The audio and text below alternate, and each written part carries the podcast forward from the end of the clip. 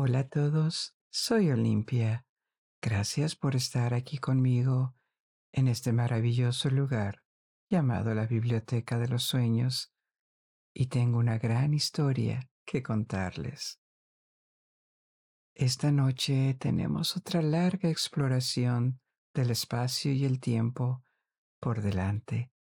Esta será una visión general de la medicina y la curación a través de la historia y las civilizaciones, desde la prehistoria hasta el presente.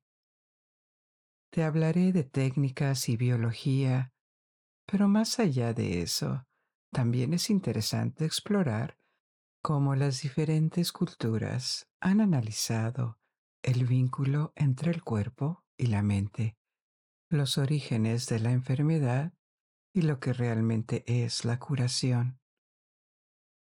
Pero antes de comenzar, asume una posición cómoda. Toma una respiración larga y profunda y relájate. Cuando exhales, libera la tensión en tus hombros y tu cuello. Libera también la tensión en tus músculos faciales y permite que el sonido de mi voz te guíe a través de este viaje. Hay muy pocos registros de la medicina prehistórica y los conceptos en torno a ella. Los primeros registros comienzan con las primeras civilizaciones, pero no hay duda de que existieron prácticas curativas. Son revelados por la arqueología y lo que sabemos de las sociedades prehistóricas. En realidad, el cuidado de los heridos y de los ancianos es una característica distintiva de los seres humanos, o a lo mucho de un número limitado de mamíferos sociales, incluidos los humanos. Es difícil hacer comparaciones con los animales, pero algunos animales sociales se cuidan unos a otros, y no solo instintivamente con sus crías. Por ejemplo, los lobos adultos pueden lamerse las heridas unos a otros como parte de su comportamiento social. No tienen medicina, por supuesto, pero forman lazos que los hacen cuidarse unos a otros dentro de su sociedad. A veces la oportunidad de recuperarse para un individuo gracias a la ayuda de otros marca la diferencia entre la vida y la muerte. Sin embargo, para que se desarrolle cualquier tipo de conocimiento médico, la otra cosa importante es la transmisión de una generación a la siguiente.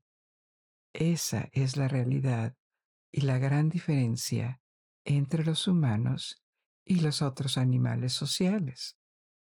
A lo largo de nuestra vida, las generaciones anteriores transmiten sus conocimientos a nuestra generación. Aprendemos idiomas para comunicarnos. Aprendemos muchas técnicas y comportamientos que han sido probados durante generaciones y los transmitimos a nuestros hijos, incrementándolos con otros nuevos. Este es el motor del progreso técnico humano en comparación con todas las demás especies. Puede haber cientos de generaciones de lobos, simios u hormigas, pero no progresarán técnicamente, porque aunque los individuos pueden aprender cosas durante su vida, no las transmiten a su descendencia no hay acumulación de conocimientos generación tras generación sobre las que generaciones futuras puedan construir. Por el contrario, los humanos transmiten sus descubrimientos y constantemente agregan más. El hecho de que hoy tengamos automóviles o teléfonos celulares es el producto de una extraordinaria acumulación de descubrimientos y conocimientos, desde el fuego y la metalurgia hasta las matemáticas, la electricidad y la química. La generación que produjo los teléfonos celulares combinó muchos inventos o progresos previos, diferentes, que en realidad comenzaron a aparecer hace cientos de generaciones. Te cuento todo esto porque el conocimiento médico, cualquiera que sea su forma o eficacia, funciona de manera similar.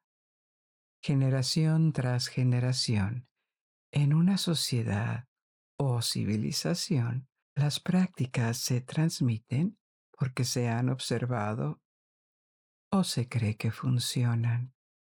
Y sin embargo, otra característica de las sociedades humanas es que atribuyen significado e interpretación a sus prácticas y a lo que sucede en su mundo.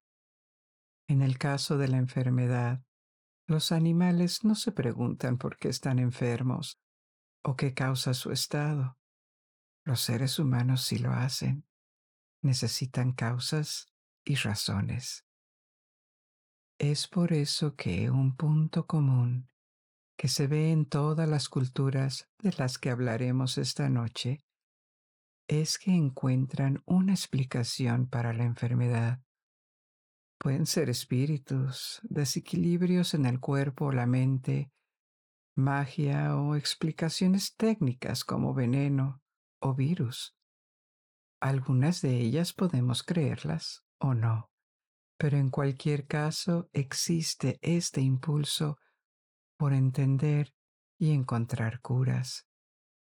Esto es lo que siempre ha guiado el desarrollo de la medicina. Hay indicios de que todo esto sucedió mucho antes de los primeros sistemas de escritura. En los yacimientos prehistóricos se encontraron restos que indican no solo la realización de tratamientos con hierbas o arcillas, sino también intentos de odontología o cirugía.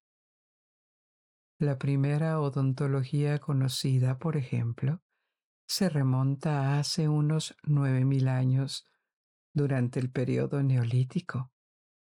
Sabemos esto porque en el Medio Oriente se encontraron taladros con punta de pedernal y cuerdas de arco utilizadas en los dientes. La primera trepanación conocida, que se refiere al acto de hacer un agujero en el cráneo, posiblemente para aliviar la presión dentro del cráneo o extraer fragmentos, ocurrió hace unos siete mil años en un sitio prehistórico en Francia, posiblemente incluso antes. Esta es solo la evidencia arqueológica más antigua de trepanación. Lo que también sabemos con buen grado de certeza sobre la medicina y las sociedades prehistóricas, al menos durante el periodo neolítico, es que los individuos tenían diferentes roles sociales, y uno de ellos era el curandero.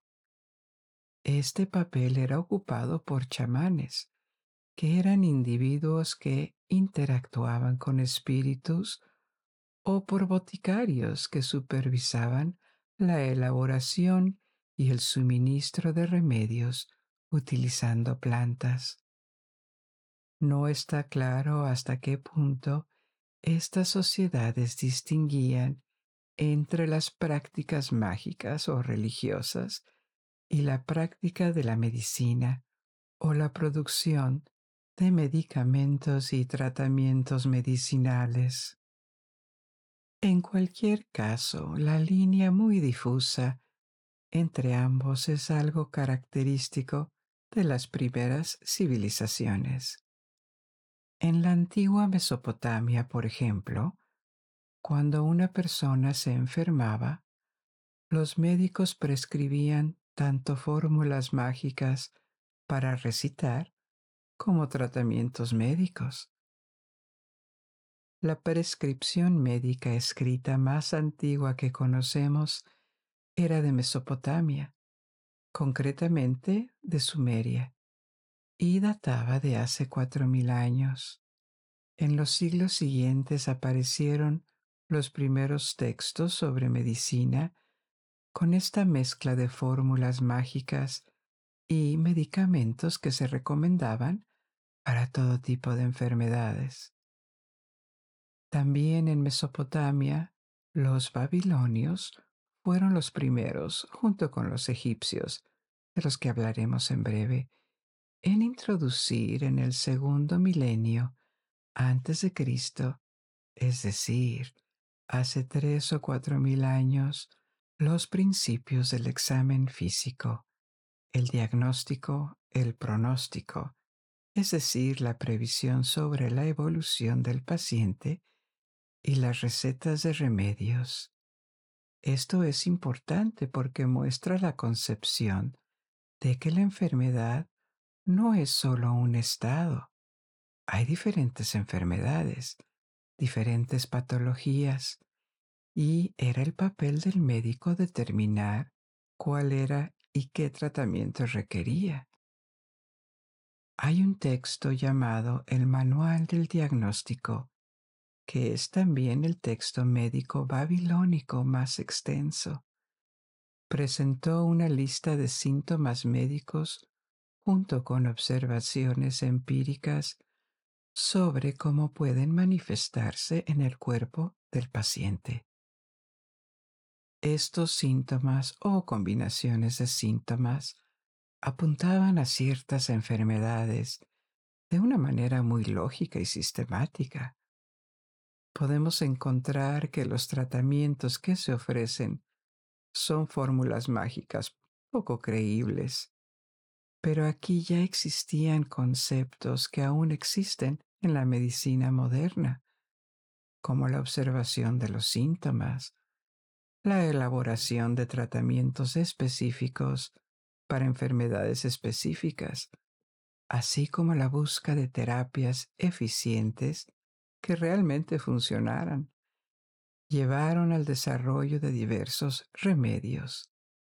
Por ejemplo, había recetas de tratamientos a base de hierbas y cremas con proporciones precisas que debían respetarse los antiguos mesopotámicos también observaron que ciertos conjuntos de condiciones favorecerían la propagación de ciertas enfermedades contagiosas. Aunque no sabían por qué ni cómo ocurría esto, por supuesto, pero implementaron pragmáticamente medidas para separar a los pacientes de las personas sanas para evitar la propagación de enfermedades. En cuanto a la atribución de enfermedades específicas por parte de los mesopotámicos, no está bien documentada. No está claro si atribuían la aparición de enfermedades particulares a espíritus, problemas psicológicos o maldiciones pero en el caso de las enfermedades mentales, creían que estos trastornos eran causados por deidades específicas. Se pensaba que las alucinaciones o el comportamiento errático eran provocados por la influencia de un dios o diosa. Además, debido a que las manos simbolizaban el control sobre una persona en su cultura, nombraron varios trastornos mentales en honor de deidades específicas, como la mano de Ishtar o la mano de Shamash, y así sucesivamente. No sabemos qué enfermedades correspondían a estas deidades. La terminología moderna para tales condiciones si es que había alguna, pero aquí también hacían distinciones, y el papel del médico era utilizar el conocimiento sistemático de los síntomas y realizar exámenes para diagnosticar al paciente, proporcionar un pronóstico y recomendar un tratamiento adecuado. En el antiguo Egipto la medicina compartía similitudes con Mesopotamia, particularmente en la combinación de prácticas mágicas y el uso de recetas basadas en plantas, minerales o animales que se ofrecían como tratamientos. El enfoque basado en la observación y el diagnóstico, conocido como tratamiento, fue desarrollado por los egipcios, que profundizaron en estudios detallados de las patologías. Produjeron numerosos documentos que describían curas, dolencias y observaciones anatómicas. El documento más antiguo que conocemos se llama Papiro de Edwin Smith, que data de mediados del segundo milenio antes de Cristo. Sin embargo, es probable que se tratara de una copia de varias obras anteriores que eran tan antiguas como los documentos mesopotámicos.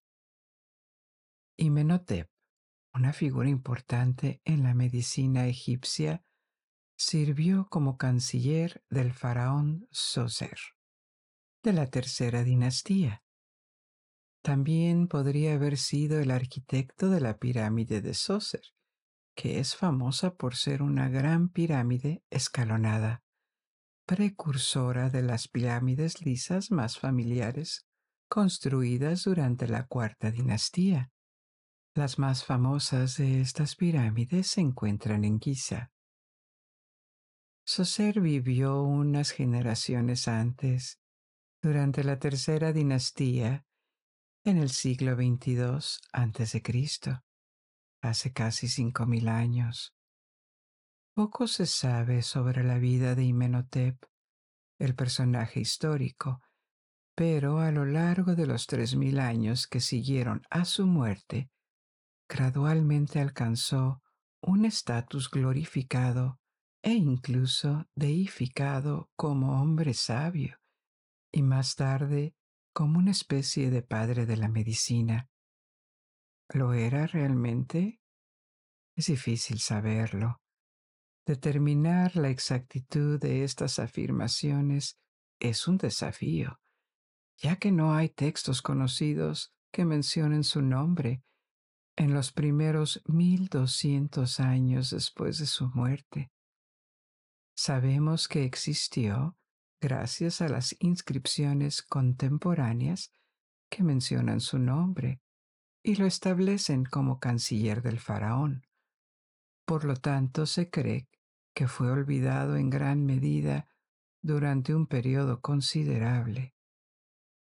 Imenotep vivió en una época en la que los monumentos más espectaculares de Egipto aún no se habían construido, pero el país ya había logrado la unidad entre el norte y el sur y poseía una cultura antigua. Pero la civilización egipcia no había adquirido el brillo de siglos y siglos de refinamiento cultural en el arte y la arquitectura. Fue más de mil años después de su muerte que el nombre de Imenotep comenzó a resurgir en textos del siglo XIV a.C. Posteriormente también se crearon estatuas suyas. Este reconocimiento se produjo durante el Imperio Nuevo y la fama de Imenotep continuó aumentando hasta el punto de que finalmente fue venerado como un semidios al final del Imperio Nuevo, aunque todavía no principalmente como un sanador, sino más bien como un antepasado extraordinario y una fuente de sabiduría. Las primeras referencias a sus habilidades curativas se producen incluso más tarde, en el siglo IV a.C., 1200 años después de su muerte. En este punto se había convertido en un mecenas de los médicos. Por lo tanto, no es imposible que Imenotep haya realizado investigaciones o compilado textos en el campo de la medicina, y tal vez esta memoria se haya transmitido a lo largo de varios siglos. Sin embargo, para los egiptólogos, la explicación más probable es que su figura fue adoptada mucho más tarde por sacerdotes y médicos para convertir su nombre, que sabían que era el nombre de una persona real que había existido y un hombre prominente de su tiempo, en su divino santo patrón. Más tarde también se le atribuyó la invención de los rituales de momificación, que eran tan importantes para los egipcios. Esto no está demostrado. Pero lo que sí está demostrado es que los egipcios fueron los primeros en crear lo que podríamos llamar un servicio de salud pública. Había instituciones llamadas casas de la vida, donde la gente podía ir para ser examinada y ofrecida tratamiento por médicos. El tipo de equivalente para los vivos de la casa de los muertos, donde se preparaban los cuerpos para su entierro. En general, en la antigüedad, especialmente en la antigüedad tardía, parece que los egipcios eran famosos por su buena salud en relación con otros pueblos. Hay autores griegos como Heródoto que mencionaron que el sistema de salud y el conocimiento médico de Egipto pueden haber contribuido a sus prácticas médicas avanzadas o debe atribuirse al clima de Egipto, que es predominantemente seco, o al hecho de que la gente estaba generalmente bien alimentada, que son factores importantes. Es difícil saberlo. Es difícil determinar la causa exacta, pero teniendo en cuenta la época en la que vivieron, es probable que los egipcios estuvieran bastante avanzados en el campo de la medicina. Incluso realizaban cirugías y trepanaciones que se consideraban riesgosas y eran actos de último recurso. Pero la existencia de textos antiguos y restos conservados de individuos enterrados durante ese tiempo indican que algunos pacientes sobrevivieron a estos procedimientos y continuaron viviendo. Además, los egipcios poseían algunas drogas altamente efectivas, particularmente analgésicos potentes. Sabían sobre la preparación de opioides básicos, por ejemplo. Ahora bien, en el segundo milenio antes de Cristo, mientras la figura de Imenotep crecía en Egipto, otra región del mundo donde se desarrollaron prácticas médicas complejas fue la India. En el segundo milenio aparecieron varios textos que contenían prescripciones de hierbas para dolencias y que trataban de la medicina en general.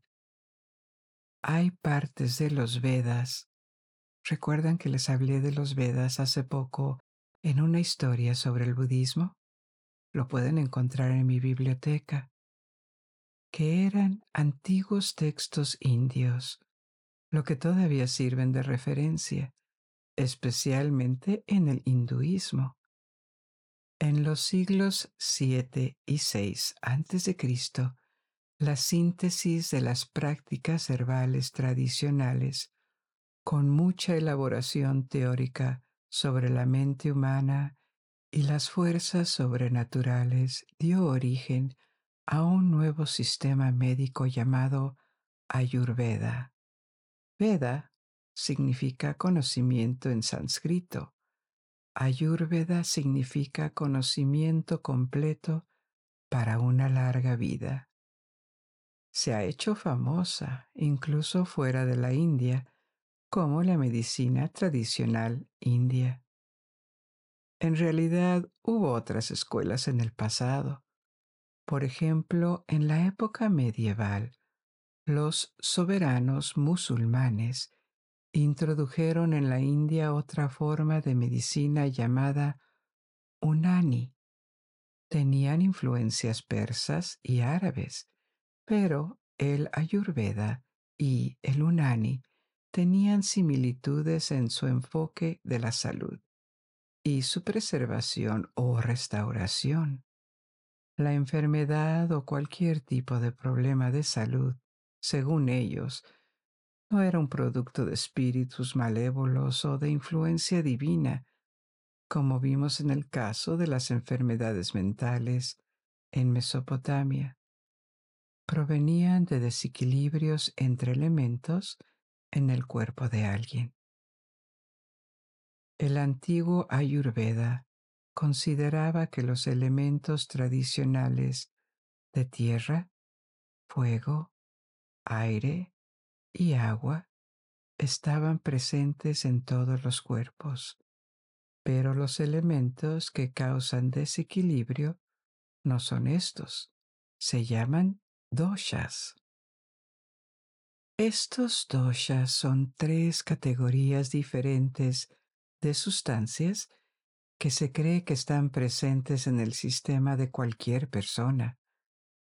Estos tres elementos se llaman viento, bilis y flema.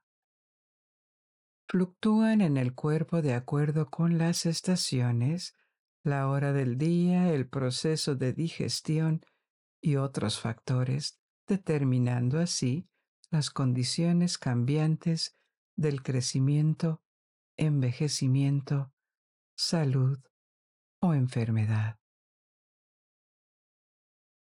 Ahora bien, el equilibrio de estas tres categorías sería diferente para cada persona dependiendo de la constitución de cada uno y la constitución de una persona se deriva de factores como los padres y el momento de concepción. La constitución de alguien no es solo física, también incluye la mente. Se puede hacer una comparación entre esta teoría de los tres doshas y una teoría europea del pasado llamada humorismo. Hablaremos extensamente del humor más tarde.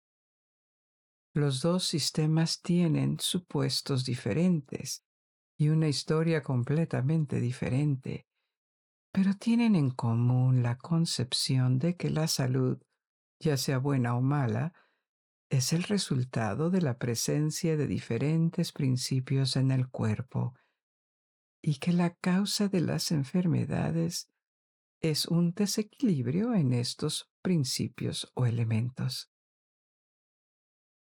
En este enfoque, el objetivo de la medicina, ya sea como prevención o como cura para un trastorno existente, es preservar o restaurar el equilibrio entre los doshas, de acuerdo con las necesidades de una persona en particular. La medicina moderna considera que la base del ayurveda es pseudocientífica, porque los doshas no son cuantificables. No es posible observarlos o medirlos, ni explicar una interacción lógica entre ellos.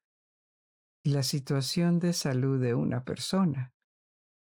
Sin embargo, a pesar de esto, sería restrictivo limitar el ayurveda o la medicina tradicional india a un conjunto de hipótesis indemostrables que se formularon hace más de dos mil años, porque los textos en los que se basan también defienden muchos principios y categorías que son relevantes para la medicina moderna. Los antiguos textos ayurvédicos también enseñaban técnicas quirúrgicas basadas en un conocimiento bastante pertinente de la anatomía, incluyendo, por ejemplo, cómo extraer cálculos renales u objetos extraños del cuerpo de alguien. Las terapias ayurvédicas, que suelen incluir hierbas medicinales, dietas, masajes o yoga, también parecen enfatizar la conexión entre el cuerpo y el alma. Y esto no es solo pensamiento mágico, es un hecho conocido que, como mínimo, uno puede afectar al otro. No se trata de entidades completamente separadas. El efecto placebo, es decir, la posibilidad de que una sustancia o un tratamiento que no tiene un impacto medible en el cuerpo de las personas pueda ayudar a mejorar su salud cuando piensan que es un medicamento eficaz, es una fuerte pista de que el estado de ánimo y el tipo de fe pueden tener consecuencias físico-bioquímicas. Esta es la razón por la que, en un estudio clínico, la eficacia de un tratamiento siempre se mide frente a un placebo, porque si no funciona mejor que el placebo, entonces la molécula o el tratamiento probablemente no estén teniendo ningún impacto positivo. Ahora bien, continuando con estas medidas tradicionales milenarias. Otra famosa es la tradición china. Pero, un poco como decir que el ayurveda es la única medicina tradicional india, decir que hay una medicina tradicional china es un poco engañoso. Durante mucho tiempo hubo una variedad de prácticas curativas, remedios herbales y creencias que a veces competían entre sí en China. A principios del siglo XX hubo una guerra cultural en los círculos médicos chinos. Los modernizadores culturales y políticos trabajaron para eliminar las prácticas tradicionales basadas en el argumento de que eran atrasadas y no científicas. Los hizo desaparecer pero provocó una reacción de los médicos tradicionales que seleccionaron elementos de la filosofía y la práctica y los organizaron en un sistema que llamaron medicina china. Y es este sistema el que se le suele llamar medicina tradicional china. Es tradicional en el sentido de que se basa en prácticas y enfoques mucho más antiguos. Pero eso no significa que antes hubiera un sistema unificado. Dicho esto, lo que estas muchas prácticas curativas regionales o locales tenían en común era una filosofía derivada de la observación empírica y los principios de los médicos taoístas que comenzaron hace más de dos mil años. Una creencia fundamental en este sistema es el de la causalidad. Se cree que existe un orden natural del universo, un equilibrio, y todo lo que le sucede a los humanos, incluidos los problemas de salud, es un producto de causas y efectos que se derivan de una perturbación de este orden natural. Entonces, en este sistema, un trastorno físico o mental tiene causas que pueden ser físicas o espirituales, y lo que llamamos enfermedad es una manifestación y no el problema en sí. Por lo tanto, los tratamientos son intentos de restaurar el equilibrio.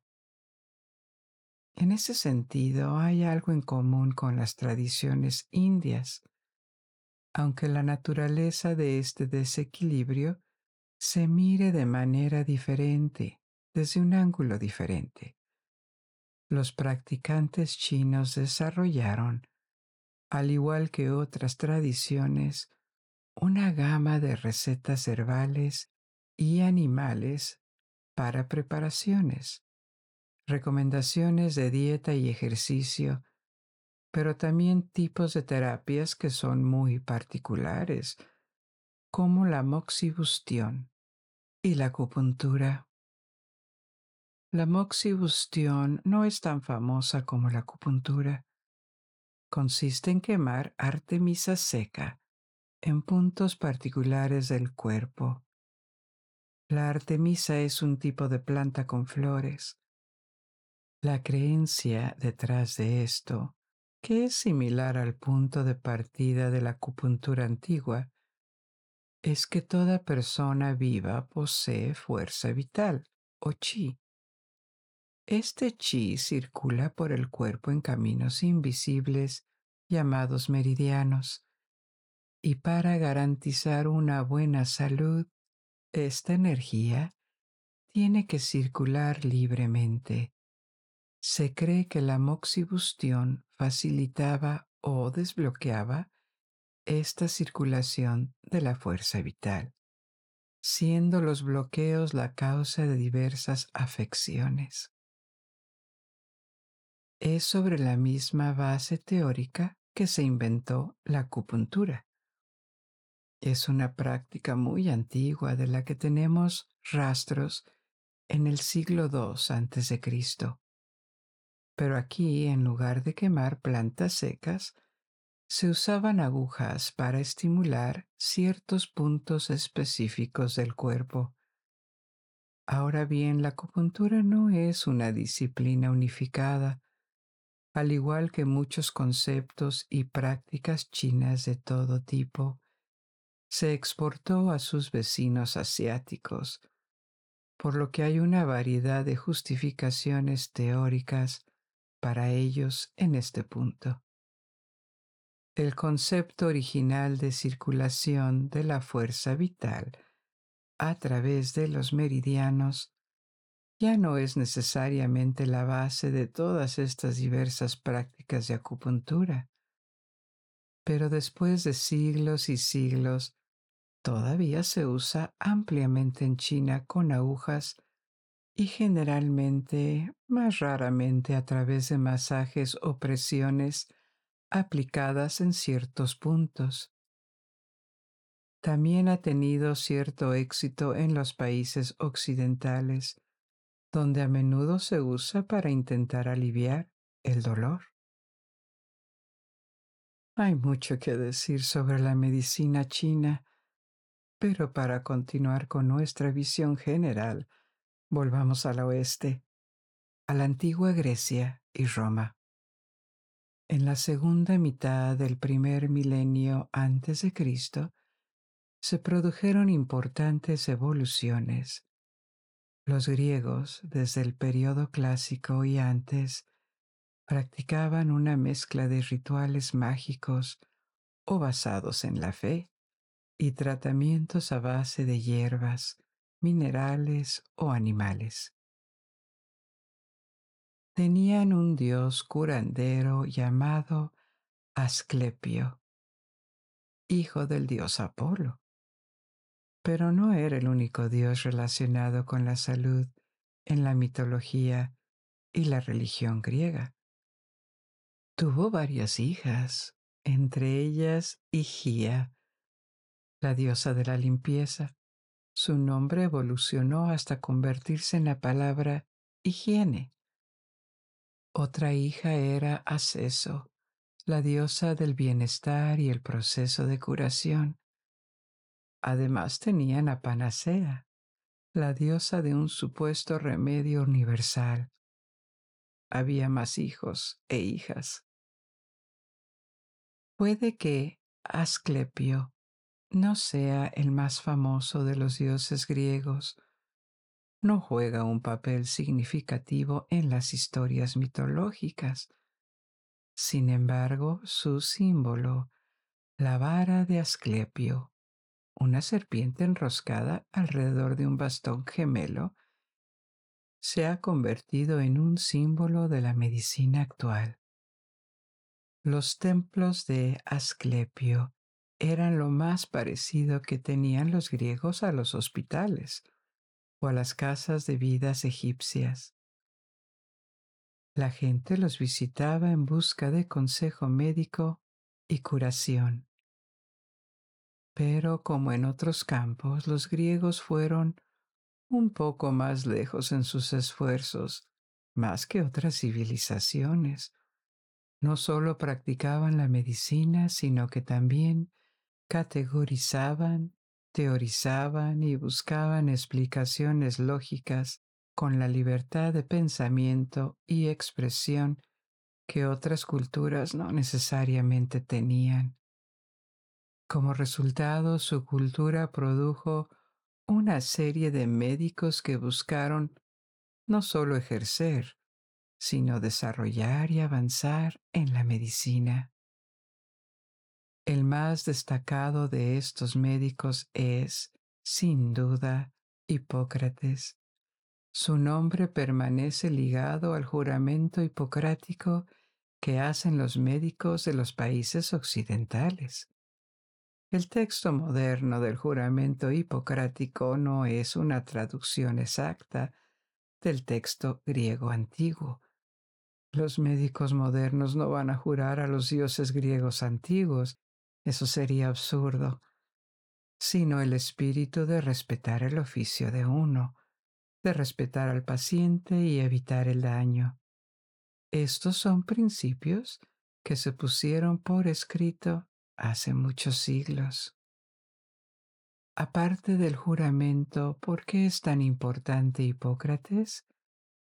Porque con sus seguidores, sus alumnos, fue el primero en describir muchas enfermedades y condiciones médicas categorizaron las enfermedades de una manera que sigue siendo relevante aún hoy en día, utilizando términos como aguda, crónica, endémica y epidémica.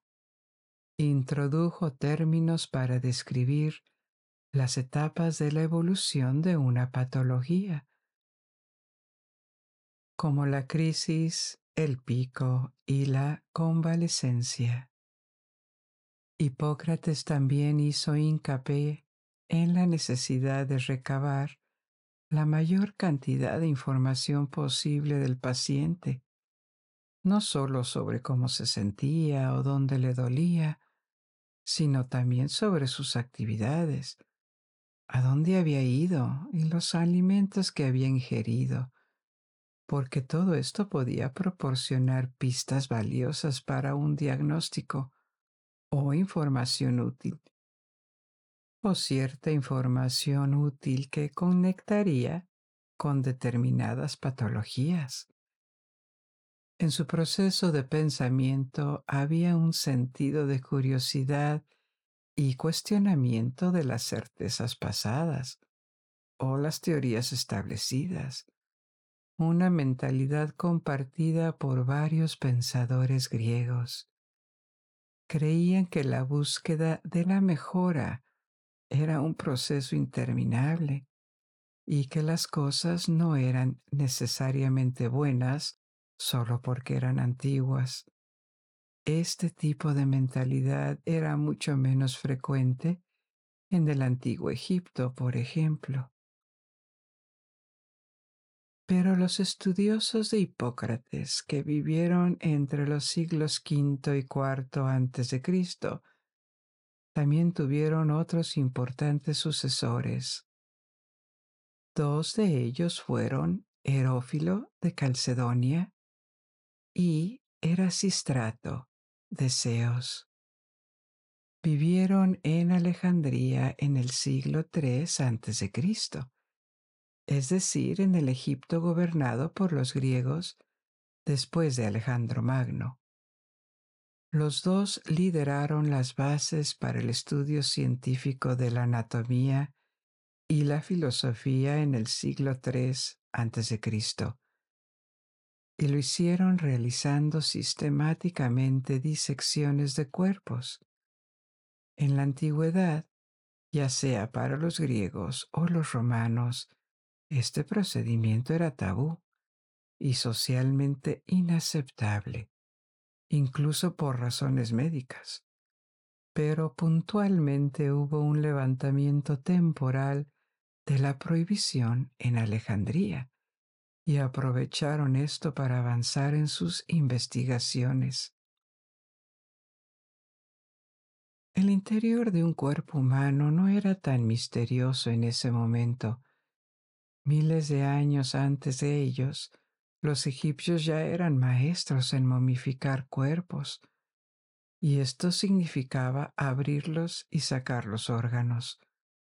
Por lo tanto, sabían qué había dentro de un cuerpo, pero los egipcios nunca mapearon el cuerpo humano en sus detalles, como el sistema vascular o las conexiones entre los órganos, y tenían poco interés en descubrir cómo funcionaba cuando las personas estaban vivas. Sus médicos tenían conocimiento empírico de cómo funcionaba, pero nunca lo estudiaron como una especie de máquina viviente, como lo hicieron estos eruditos griegos.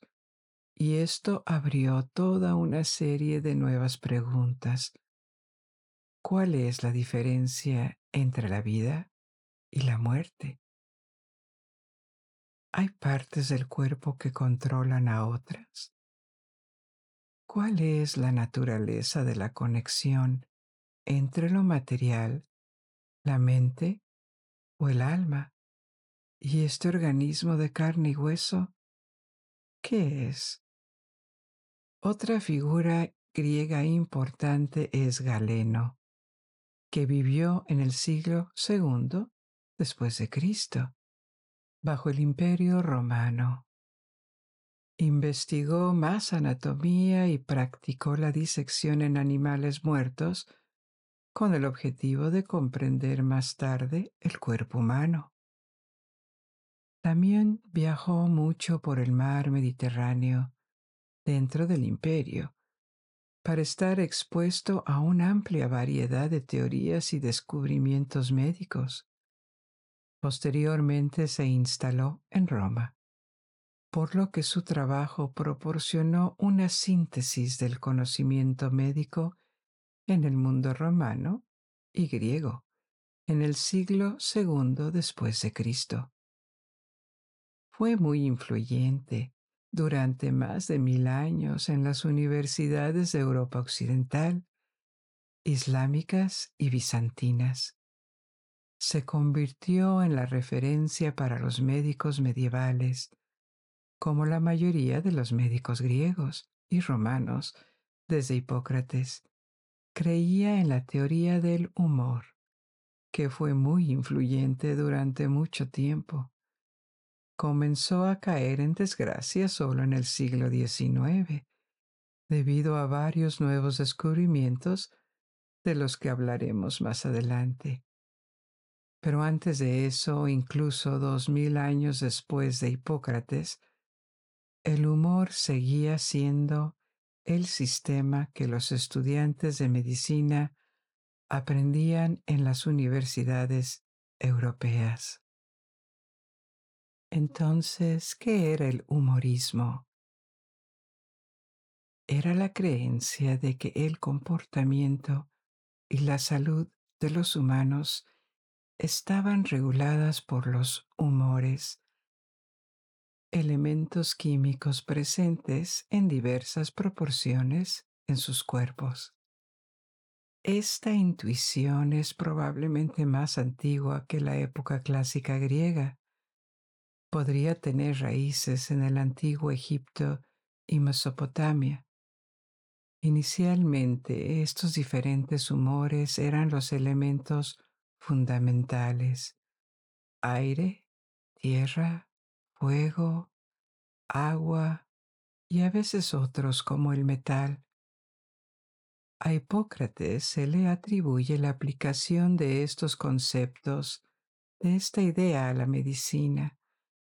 No estamos 100% seguros de que fuera él, pero al menos surgió en el momento de su vida entre los médicos griegos. excepto que Hipócrates abandonó los elementos fundamentales en lo que respecta a la salud y los reemplazó con fluidos corporales. Distinguió cuatro de ellos, sangre, flema, bilis amarilla y bilis negra. Junto con otros médicos postuló que un exceso o deficiencia de cualquiera de estos cuatro humores podría ser la causa de la enfermedad. Esta teoría se extendió a muchos eruditos y fue aceptada casi universalmente en el mundo griego y luego en el romano. En la época de Galeno, siglos después de Hipócrates, se consideraba sólido. Él también creía en él y fue muy influyente en las enseñanzas médicas durante siglos, como mencioné antes. Por lo tanto, esta teoría permaneció casi incuestionable hasta los tiempos modernos. El humor iba incluso más allá de la enfermedad.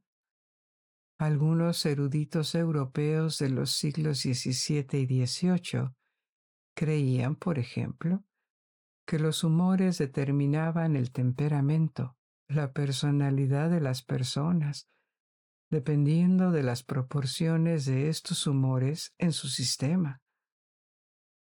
Había diferentes temperamentos arquetípicos, flemáticos, sanguíneos, coléricos y melancólicos, dependiendo del humor dominante de una persona. Y esto podría incluso haber influido en la forma en que se veían, con diferentes tipos de cuerpo y estructura ósea de la cara. Puede que nos haga sonreír hoy en día, pero entonces era muy serio. Algunas prácticas médicas como las sangrías se basaban en el humor. Existía la creencia de que reducir la cantidad de sangre en el sistema de alguien era una forma de reequilibrar los humores. Algunos médicos habían observado que la sangría podía hacer bajar la temperatura y por lo tanto la fiebre podía bajar por todas las razones equivocadas. Era porque debilitaba el cuerpo. Pero a partir de eso concluyeron que la sangría ayudaba a reequilibrar y mejorar la salud de alguien. El humor fue rápidamente abandonado en el siglo XIX, cuando la teoría de los gérmenes y otros descubrimientos médicos lo hicieron insostenible. Pero antes de eso, durante más de dos mil años siguió siendo la teoría médica dominante en la medicina europea. Ahora bien, volviendo al final de la antigüedad, la dislocación del Imperio Romano de Occidente y posteriormente la reducción del Imperio Oriente bizantino condujeron a un declive relativo en el estudio y la práctica de la medicina al norte del mar Mediterráneo. Sería exagerado decir que no se avanzó en absoluto, pero la práctica de la investigación estuvo casi abandonada durante siglos. No hubo centros de enseñanza hasta que aparecieron las universidades medievales. Por lo tanto, la curación volvió a ser un tipo de práctica muy descentralizada y muchas teorías antiguas del conocimiento anatómico y la práctica de la cirugía compleja se perdieron casi por completo en la Europa medieval hasta el final de la Edad Media, cuando se reanudó la investigación en las universidades, especialmente en Italia. Como antes mencioné, los romanos y los griegos generalmente prohibieron la disección de cuerpos humanos. Era tabú para ellos. Aparte de algunas excepciones y un levantamiento temporal de la prohibición, en Alejandría, por ejemplo, Y obviamente había personas que se dedicaban discreta e ilegalmente a ello, lo que complicaba la investigación en anatomía. Esta prohibición continuó durante la época medieval, pero fue levantada en Italia a finales de la Edad Media. Además, los contactos con Bizancio se intensificaron, sobre todo a través de Venecia, y poco a poco la medicina recuperó la dimensión erudita que había perdido. En la Europa medieval, especialmente en los pueblos y aldeas donde vivían el 90% de la población, las figuras centrales en lo que se respecta a la salud eran los herbolarios y las parteras. A veces eran la misma persona. Tenían conocimiento de los remedios vegetales transmitidos oral y empíricamente y ayudaban a las mujeres a dar a luz. En los pueblos y ciudades más grandes había instituciones de salud, la mayoría de las veces pagadas y administradas por la Iglesia. A principios de la Edad Media, la única área donde se conservó y perfeccionó la medicina antigua fue en el mundo islámico. El Islam se había extendido rápidamente desde Arabia y entró en contacto con una variedad de culturas diferentes que tenían largas tradiciones médicas. Grecia, Roma, Persia y poco después el norte de la India. Los médicos musulmanes adoptaron todos estos legados diferentes. La teoría del humor de Hipócrates y Galeno fue aceptada y en la atmósfera relativamente liberal en el mundo musulmán contribuyeron a mejorar este legado para complementarlo en parte con la investigación. Por ejemplo, en óptica se estudió en detalle el ojo humano y por primera vez se estudiaron sistemáticamente las reacciones del ojo a la luz. En aquella época los tipos de cirugías más complicadas se realizaban en instituciones musulmanas. Otro aspecto fue más empírico y contribuyeron significativamente a la expansión de los hospitales. Observaron, sin saber exactamente el por qué en ese momento, que la limpieza, la higiene y la separación de los pacientes mejoraban en gran medida las tasas de supervivencia o recuperación. Este conocimiento se aplicó al sistema hospitalario más desarrollado del mundo. El hospital se convirtió en una institución típica de las ciudades musulmanas.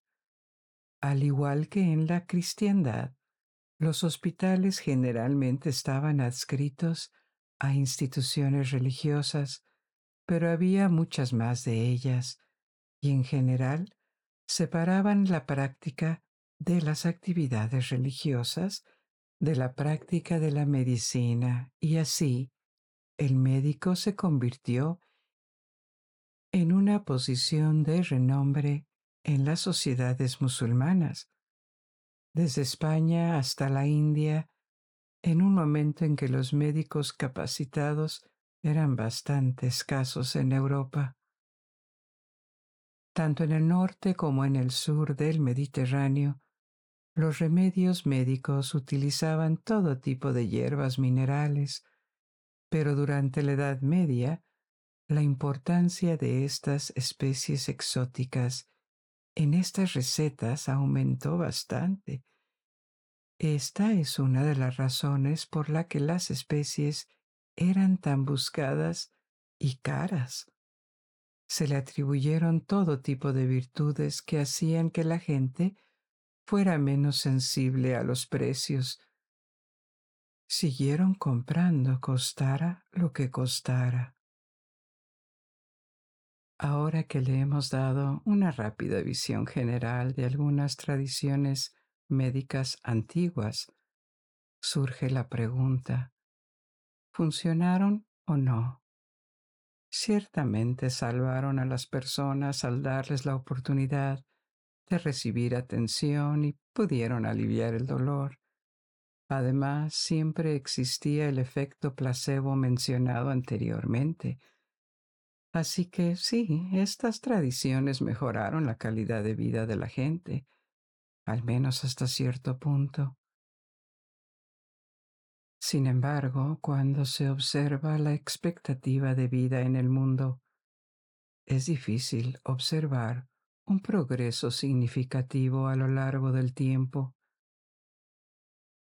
Por supuesto, no tenemos estadísticas precisas en la que los historiadores y los demógrafos estén de acuerdo, pero la expectativa de vida parece haberse mantenido relativamente estable en todas las regiones del mundo desde la prehistoria hasta el siglo XVII. Dependiendo de la región, la expectativa de vida al nacer oscilaba entre los 26 y los 35 años, lo cual no es muy alto. Además, había una cantidad significativa de mortalidad infantil. Para aquellos que sobrevivieron a sus primeros años, la expectativa de vida probablemente estaba más cerca de los 40 o 45 años.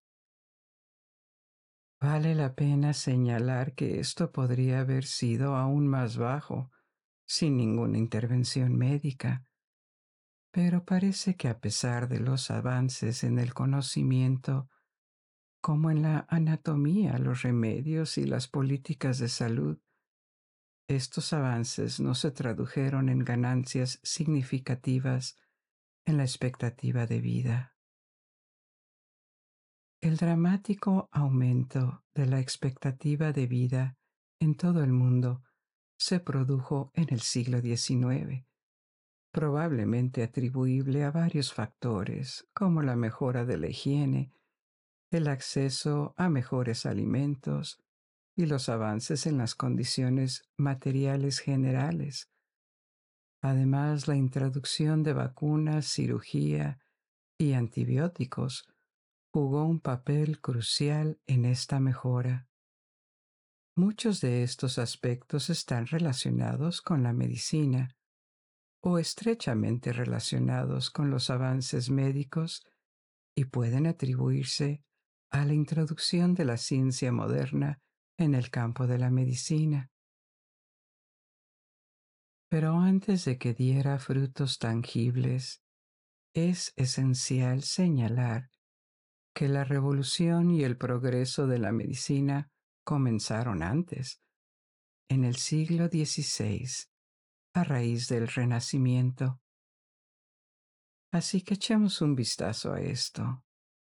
Como saben, el Renacimiento trajo a Europa un intenso enfoque en la erudición, erudición en lugar de ciencia en el sentido moderno, el apetito inicial por los eruditos del Renacimiento era más bien descubrir o redescubrir textos y puntos de vista de conocimiento antiguos.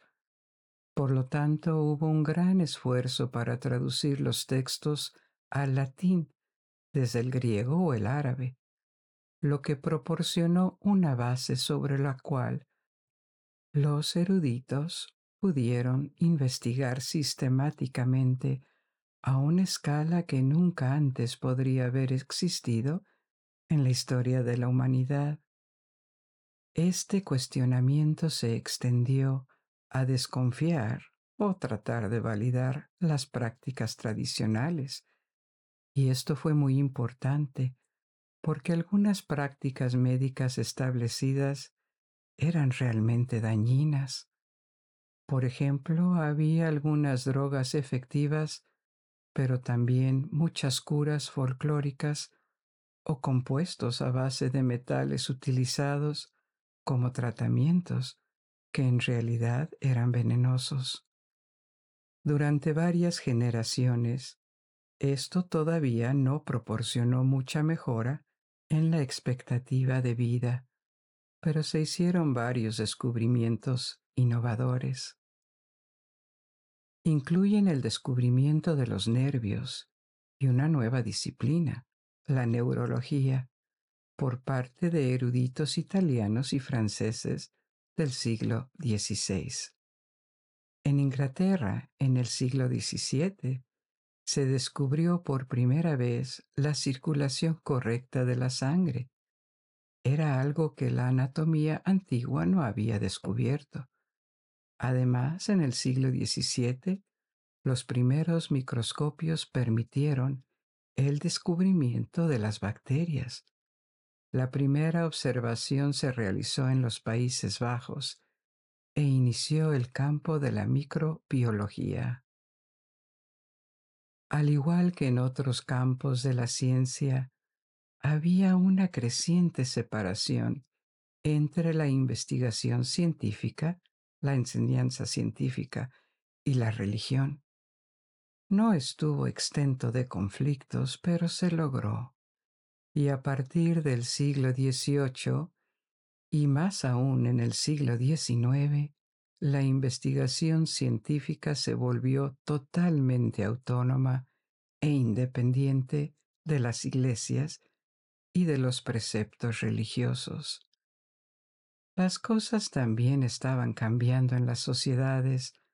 La ciencia llegó a ser muy apreciada socialmente especialmente a partir del siglo XVIII, en la época de la Ilustración. Para los médicos volverse más científicos era una forma de mejorar su estatus social, porque en ese momento los descubrimientos no necesariamente se difundían instantáneamente. Si circulaban dentro de círculos de élite cada país, pero apenas había políticas de salud pública y el campo de la salud también estaba muy abarrotado de todo tipo de profesionales. Había barberos autodidactas que practicaban la cirugía. Las dos profesiones a menudo se unían. Había muchos boticarios, algunos de los cuales no eran más que charlatanes que vendían drogas milagrosas. Aún así, muchas parteras, que eran las únicas trabajadoras de la salud en las aldeas, no tenían formación. Aprendieron de sus madres y de la experiencia.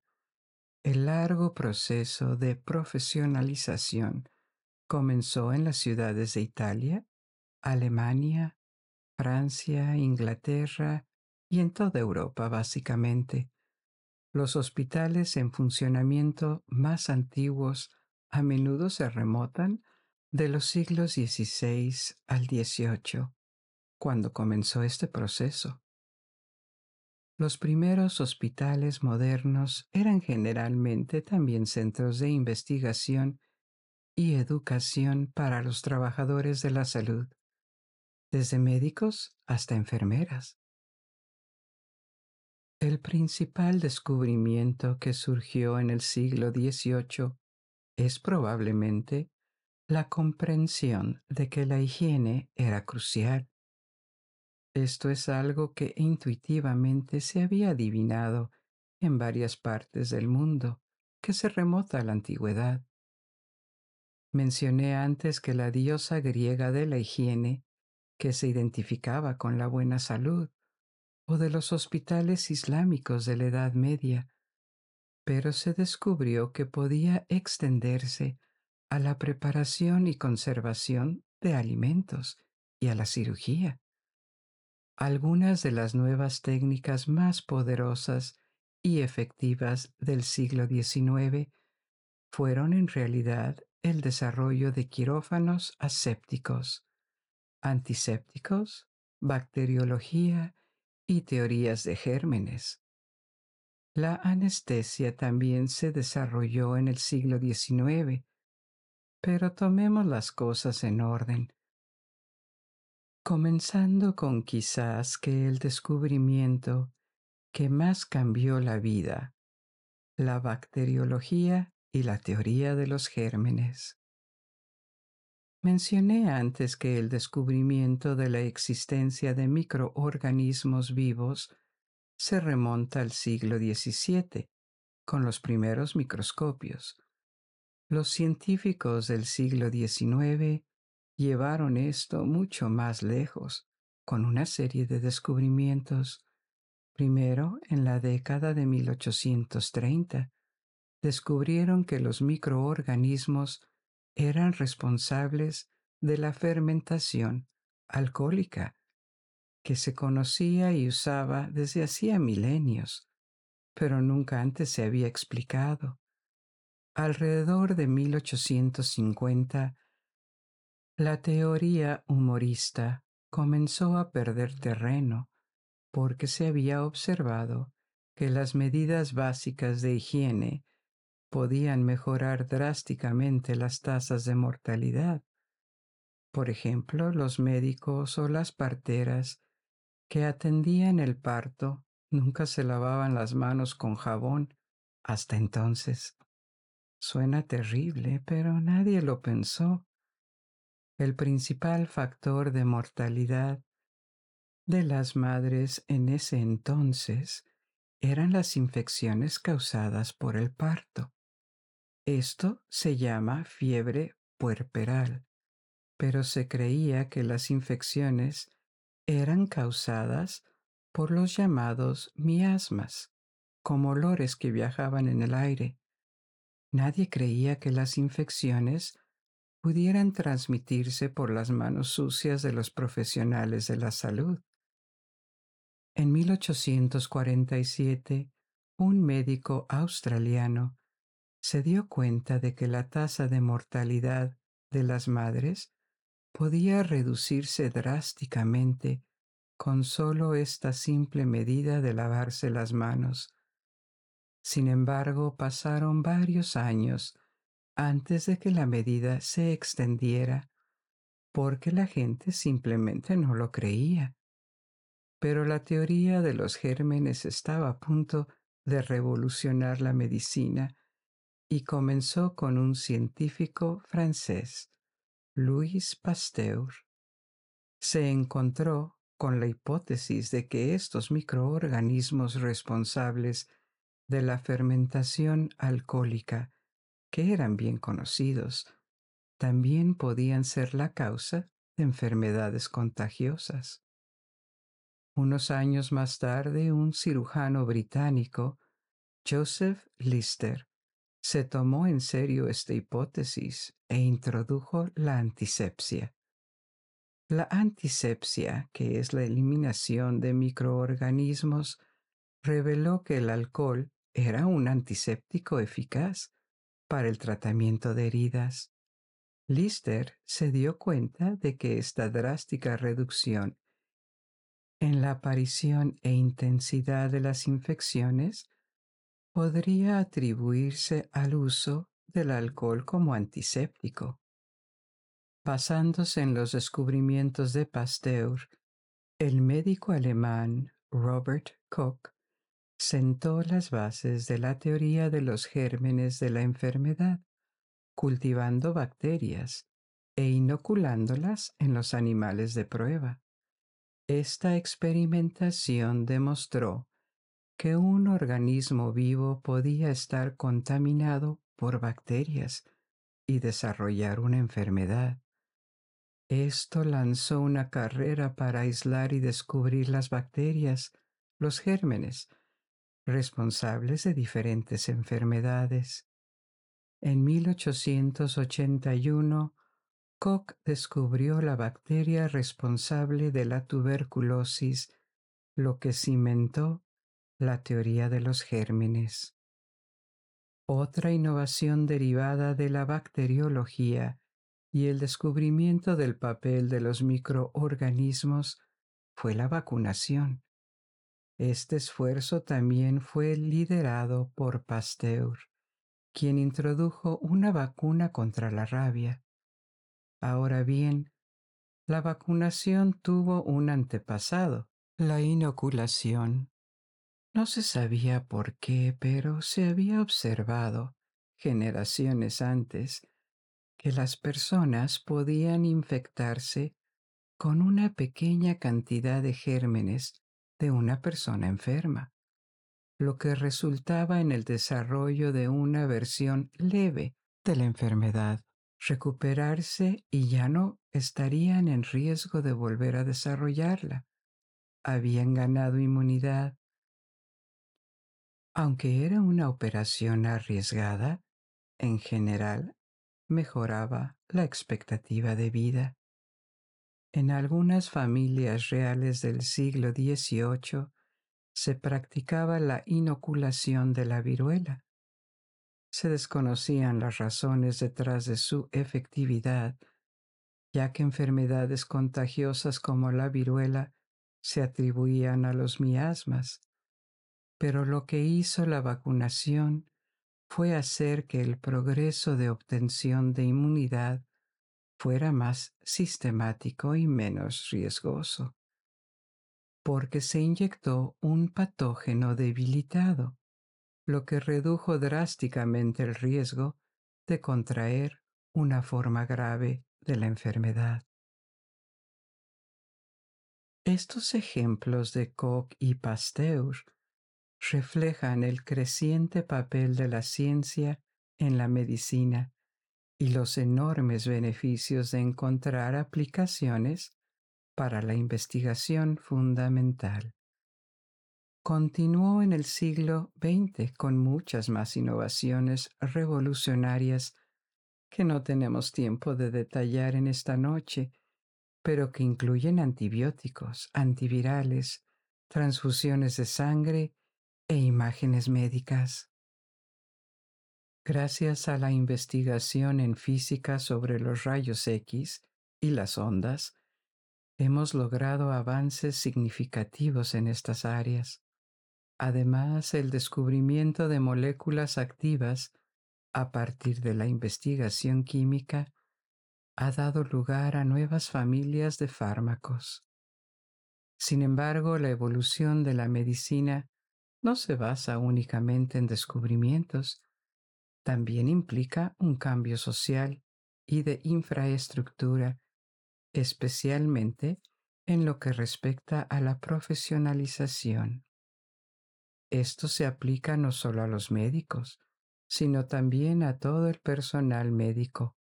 Otra figura importante del siglo XIX en este contexto es Florence Nightingale, quien puede ser considerada la fundadora de la enfermería moderna. Hasta el siglo XIX, el personal de los hospitales europeos estaba compuesto principalmente por monjas y ayudantes, y la mayoría de ellos eran mujeres, pero carecían de formación médica y, en cambio, aprendían en el trabajo de sus colegas y de sus experiencias personales. Su formación abarcaba principalmente métodos de cuidado físico, mientras que no recibían educación sobre medicina propiamente dicha. Para las mujeres convertirse en médicos fue extremadamente difícil hasta hace relativamente poco, incluso hasta el siglo XX era sociablemente inaceptable y paradójicamente las mujeres han estado proporcionando apoyo médico como parteras y curanderas durante siglos. Sin embargo, con el advenimiento de la profesionalización en las profesiones de la salud durante el siglo XIX, las mujeres fueron dejadas de lado se les negó la oportunidad de estudiar medicina y en cambio se les encausó a roles como amas de llaves médicas, sin capacitación formal ni legitimidad para tomar decisiones. Florence Nightingale nació en el seno de una familia británica rica y bien conectada, lo que significó que recibió una buena educación. También se convirtió en estadista, pero saltó a la fama mientras se desempeñaba como gerente y capacitadora de enfermeras durante la guerra de Crimea. Esta guerra enfrentó a Rusia a una coalición liderada por Gran Bretaña y Francia, con la intención de bloquear los puntos de vista expansionistas rusos contra el Imperio otomano. La mayor parte de los combates tuvieron lugar entre una expedición anglo-francesa y el ejército ruso en Crimea. Así es como una enfermera británica participó en esta guerra.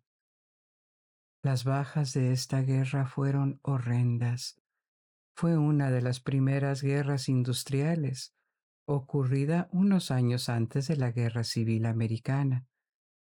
Además de los combates, otra causa de mortalidad fueron las enfermedades debido a la alta concentración de hombres en malas condiciones de higiene.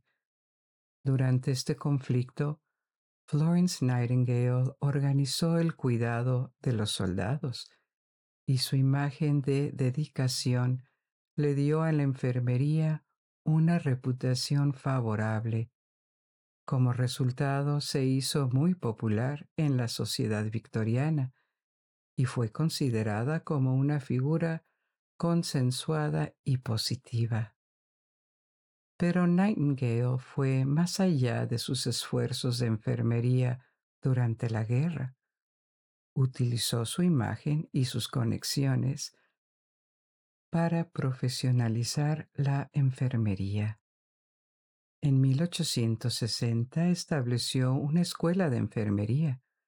Fue la primera institución secular de su tipo en el mundo. Esto no solo inspiró la creación de muchas más escuelas de enfermería en todo el mundo, sino que también elevó el estatus de las enfermeras como profesionales médicas capaces de contribuir activamente al tratamiento de los pacientes y tomar la iniciativa. Además, amplió la forma aceptable de participación femenina en la fuerza laboral. No obstante, todavía existían barreras para las mujeres en el mundo de la medicina. Ahora es común encontrar mujeres entre los médicos y eso no sorprende a nadie. Sin embargo, hasta la década de 1970, en Europa y América del Norte, era muy raro que las mujeres tuvieran roles prominentes en el campo de la medicina. Solo en las últimas décadas las mujeres han podido integrarse plenamente en todas las profesiones del mundo de la medicina. Aparte de su papel en la profesionalización de las enfermeras, Florence Nightingale también es un personaje polifacético. Era una activista que trabajaba por el alivio del hambre en la India. Abogó por reformas sociales para mejorar la atención médica para todos los sectores de la sociedad británica y era una matemática talentosa. Desarrolló el uso de gráficos circulares para presentar estadísticas, por ejemplo, algo que no se hacía antes. Los primeros gráficos circulares aparecieron a principios del siglo XIX, pero ella los adaptó para hacerlos fácilmente legibles. El espectacular desarrollo de la medicina moderna apenas comenzaba en los albores del siglo XX, y habría mucho más que decir al respecto, desde la cirugía hasta los medicamentos, los trasplantes y las nuevas formas de terapias o vacunas. Pero por esta noche hemos llegado al final de nuestra historia y ahora puedes dejarte ir y quedarte dormido o elegir otra historia si lo deseas. Y hasta que nos volvamos a encontrar, buenas noches. Duerme bien.